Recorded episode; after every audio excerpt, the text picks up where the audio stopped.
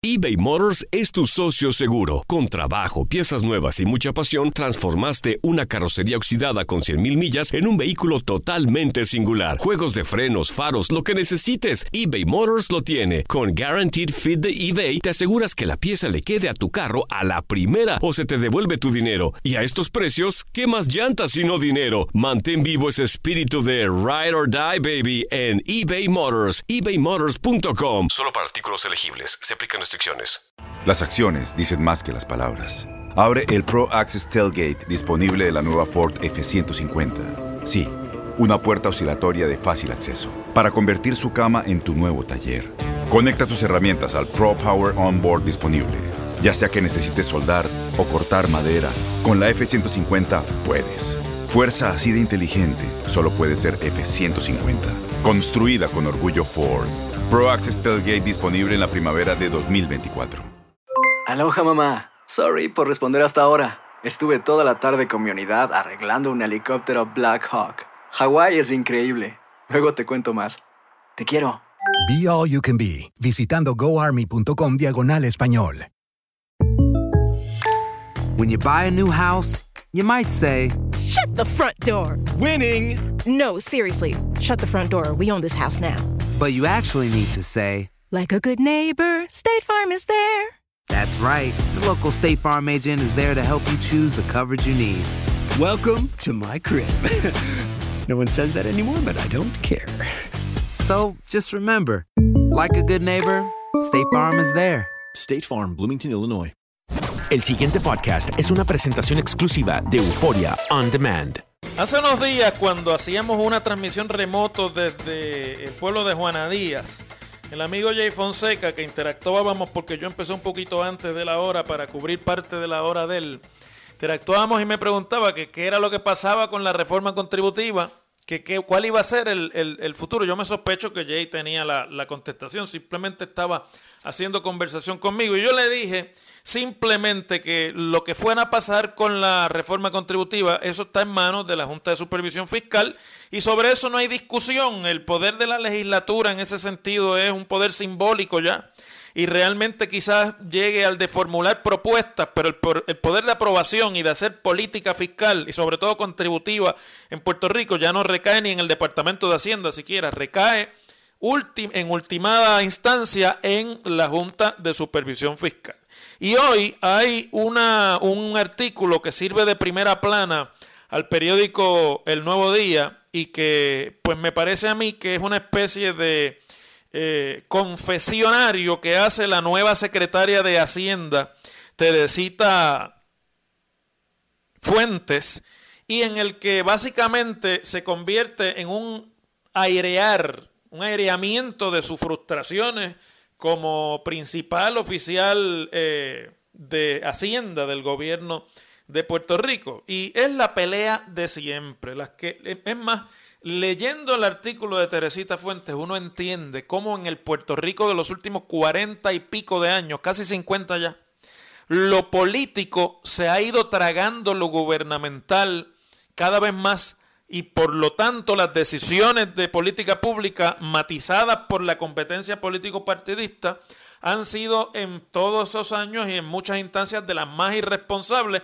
y son razón principal por la cual Puerto Rico está en 2018 en, ante un capítulo de quiebra de una ley especial y está tratando de reestructurar una deuda de 75 mil millones de pesos y no cuenta con el líquido suficiente, con, con el cash suficiente para operar un gobierno eh, de la magnitud y del tamaño del que es el de Puerto Rico. Dice la secretaria Fuentes que el proyecto de reforma contributiva que contempla aprobar la Cámara de Representantes reduce la cantidad de ingresos que recibe el gobierno de tal forma que va a provocar que la Junta de Supervisión Fiscal, en el ejercicio del poder que tiene bajo la ley promesa, la rechace de plano y por lo tanto no se materialice esa legislación a la que le ha dado tanta importancia la administración Rosello.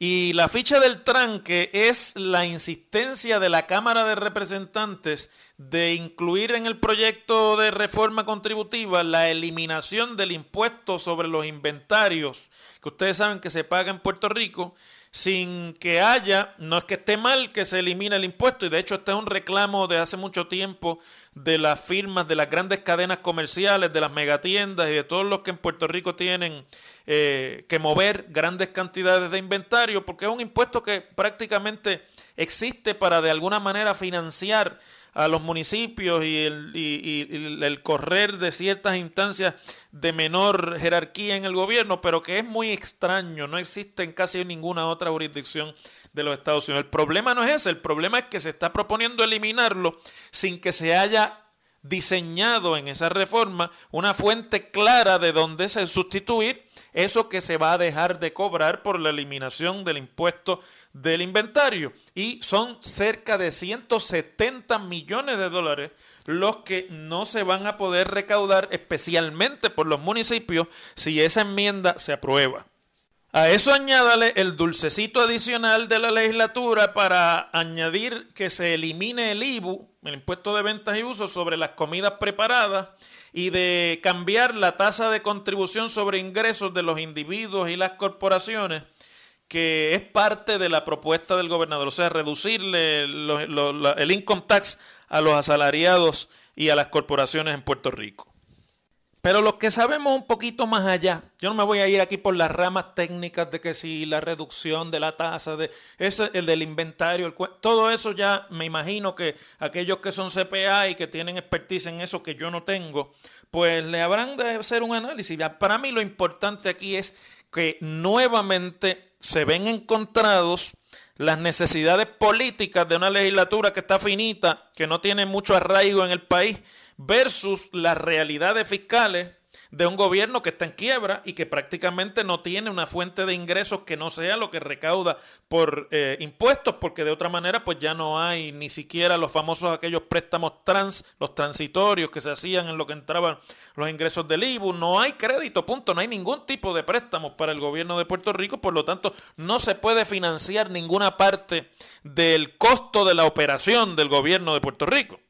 Pero lo que no sabíamos y ha salido a la luz en toda esta discusión, de hecho no está ni en el artículo del Nuevo Día, está en un artículo del periódico El Vocero que firma Mari Carmen Rivera Sánchez, es que hay inclusive aquí un gato encerrado, aquí había, eh, hay una especie de eh, bola de humo por debajo del brazo que nadie estaba esperando o si la estaban esperando, aquí se le ha visto ya claramente el refajo a quienes la están proponiendo. Porque en la legislatura, y esto, detrás de esto tiene que estarse moviendo mucho billete, y no es billete de los ciudadanos, sino billete de quien tiene y puede realmente tener intereses para hacer aún más billetes está la de que el impuesto por inventario, que ya les dije que son 170 millones de pesos que se dejarían de recibir para los municipios y que sirve inclusive como parte de los ingresos que financian el Centro de Recaudación de Ingresos Municipales, el famoso CRIM. La propuesta que se está analizando en la legislatura es que esos 170 millones de pesos, escuchen porque esto es importante, se sustituyan por lo que le allegaría a las arcas de Hacienda al entre comillas, conectar las famosas máquinas de, entretenimiento para adultos que hay por todo Puerto Rico regadas y que no están en los casinos, sino de forma clandestina por prácticamente múltiples negocios en el país. Y que entonces se conecten esas máquinas tragamonedas a Hacienda y que bueno, lo que generen esas máquinas en impuestos, en ganancias, pues tenga obviamente una porción que vaya a Hacienda. Detrás de esto, ustedes dirán, ah, pero que eso es bueno y no hay ninguna cosa mala. No, no.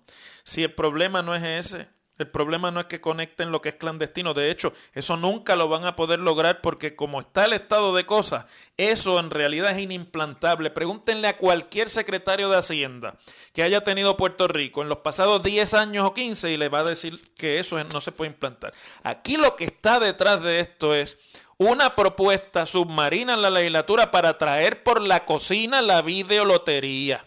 Este es el, el, el, el truco de los cabilderos, de las compañías que están detrás de montar en Puerto Rico un sistema de juegos de azar paralelo al de los casinos en Puerto Rico, que se llama la videolotería y que ha sido nota de discordia en este país por más de una década. Yo recuerdo cuando yo comencé en esto de ser analista de, en los medios, por allá en el año 2009, ya este era un issue que traía de cuando en cuando problemas al país, porque detrás de eso lo que hay es la intención de convertir cada esquina de Puerto Rico en una esquina de juegos de azar.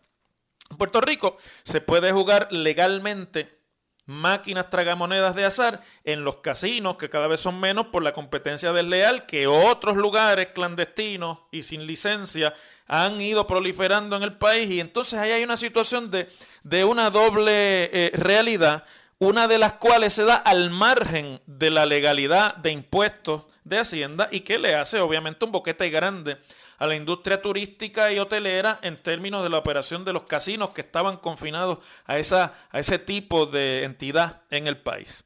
Pero desde hace más de 10 o 15 años han aparecido unos colmillos norteamericanos que dependiendo del cuatrino cambian de nombre y cambian de compañía, que dicen, bueno, mira, vamos a conectar todas estas máquinas mediante una tecnología que yo tengo ahora y las podemos conectar todas esas y, al conectarlas las podemos eh, eh, poner a pagar impuestos. Eso no va a pasar.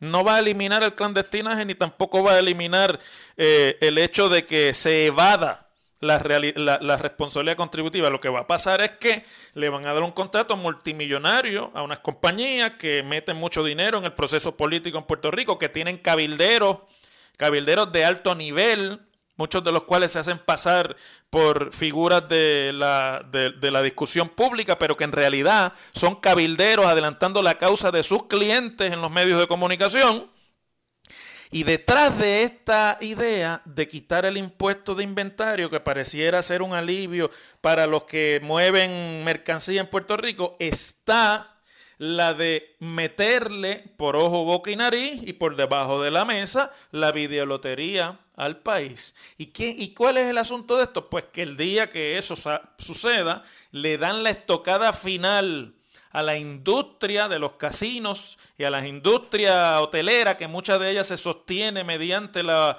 operación de los casinos en Puerto Rico, los casinos que son legales, y detrás de eso, obviamente está el darle el golpe final al sector hotelero en el país, que además genera una serie de ingresos que con sus arbitrios pagan parte inclusive de lo que eh, cuesta financiar, por ejemplo, para que tengan un ejemplo, la Universidad de Puerto Rico.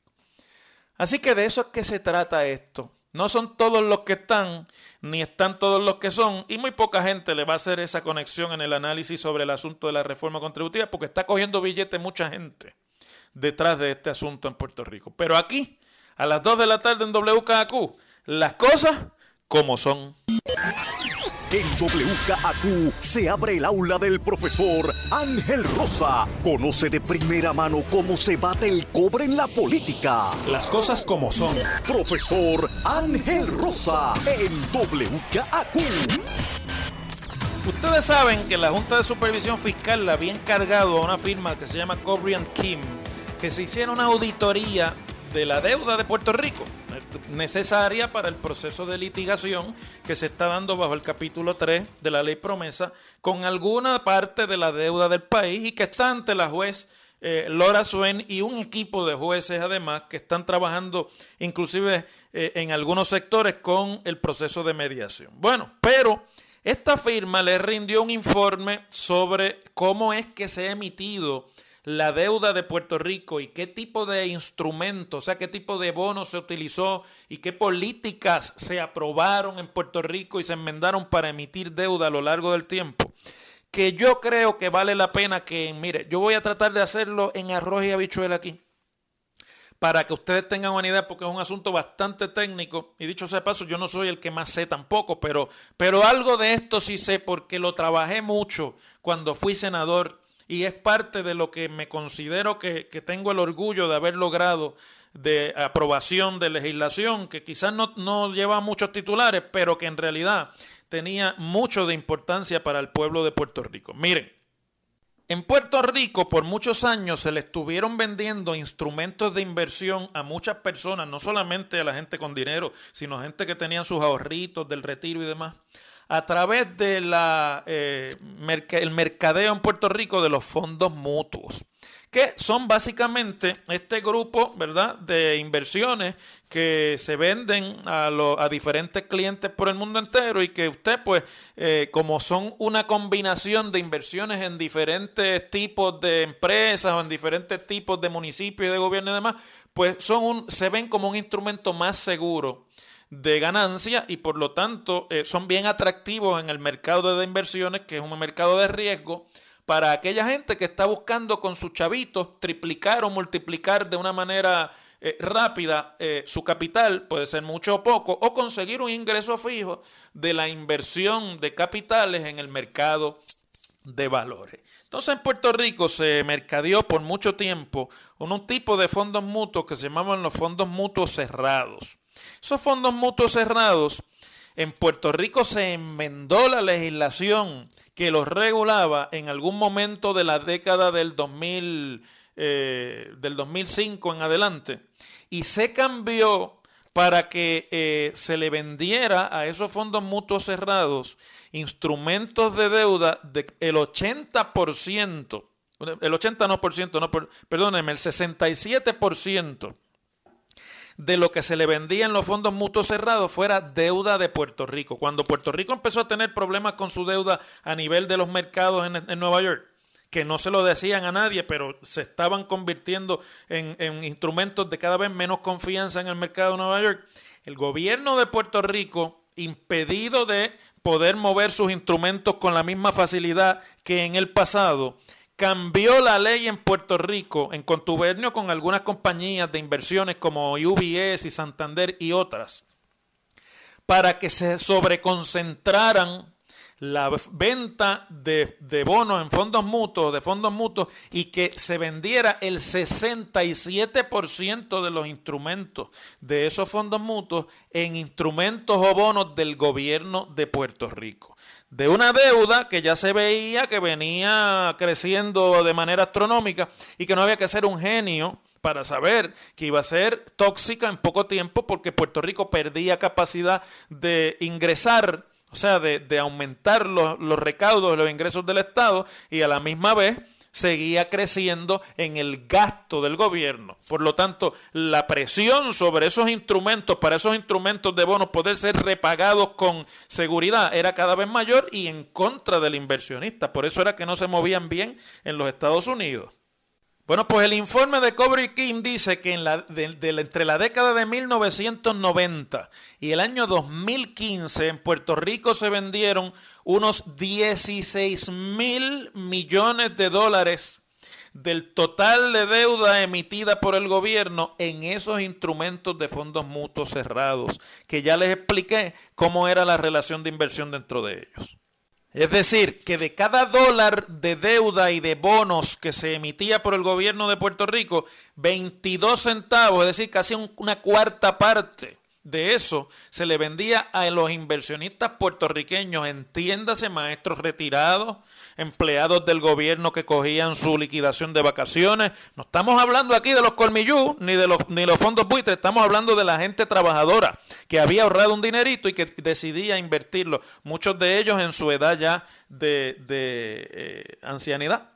Y lo que descubre este informe es que los bancos de inversiones como UBS y Santander Security cogían prestado para que sus fondos mutuos cerrados compraran la deuda que emitía el gobierno de Puerto Rico y cogían a sus clientes en Puerto Rico cuando los llamaban para hablar de los bonitos y de la inversión en los fondos mutuos y les atosigaban la deuda y los bonos de Puerto Rico en el que ellos además hacían dinero por todos lados. Hacían dinero de la ganancia de la inversión, hacían dinero de colocarlo y servir de intermediario en el mercado de los Estados Unidos y hacían dinero también en Puerto Rico porque se prestaban dinero entre los bancos y entre las propias organizaciones eh, eh, financieras ellos mismos se prestaban dinero para después comprar deuda de Puerto Rico en exceso y en cada una de esas ventas hacían una ganancia extraordinaria de comisiones, de comisiones millonarias,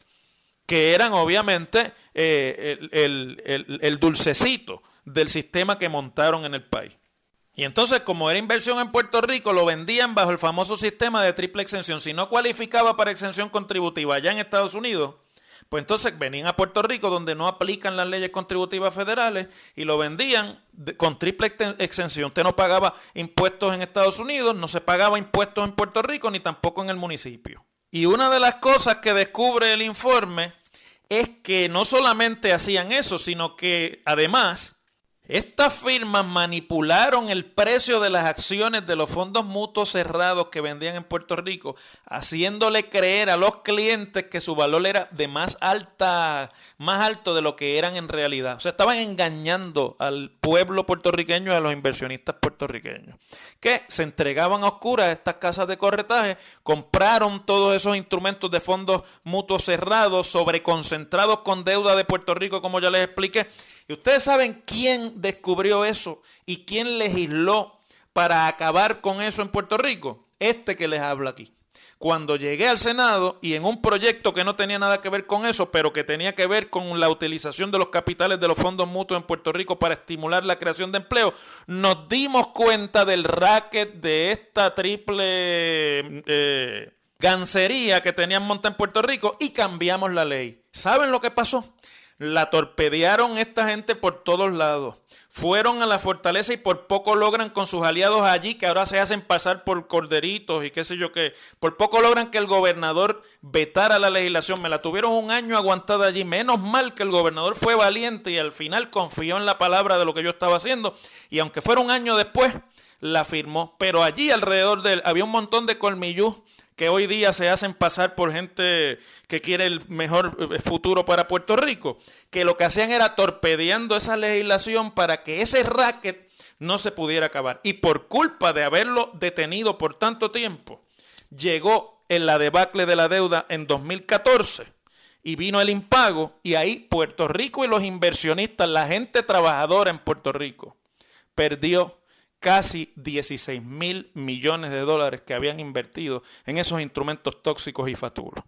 Ahora ya se sabe, ahora lo dice Cobre and Kim, lo dice la Junta de Supervisión Fiscal y ahora ya se sabe que le robaron el dinero a los puertorriqueños de una manera descarada. Así fue como pasó. Y yo pues me reivindico en este sentido como senador y le reconozco a Joan Isabel González que escribe el artículo que sobre esto sale en el Nuevo Día, que siempre estuvo detrás de la legislación dándole seguimiento porque ella sabía y también se dio cuenta del racket que se estaba cocinando en Puerto Rico. Así se bate el cobre en las finanzas puertorriqueñas. El pasado podcast fue una presentación exclusiva de Euphoria On Demand. Para escuchar otros episodios de este y otros podcasts, visítanos en euphoriaondemand.com. Aloha mamá. ¿Dónde andas? Seguro de compras. Tengo mucho que contarte. Hawái es increíble. He estado de un lado a otro con mi unidad. Todos son súper talentosos.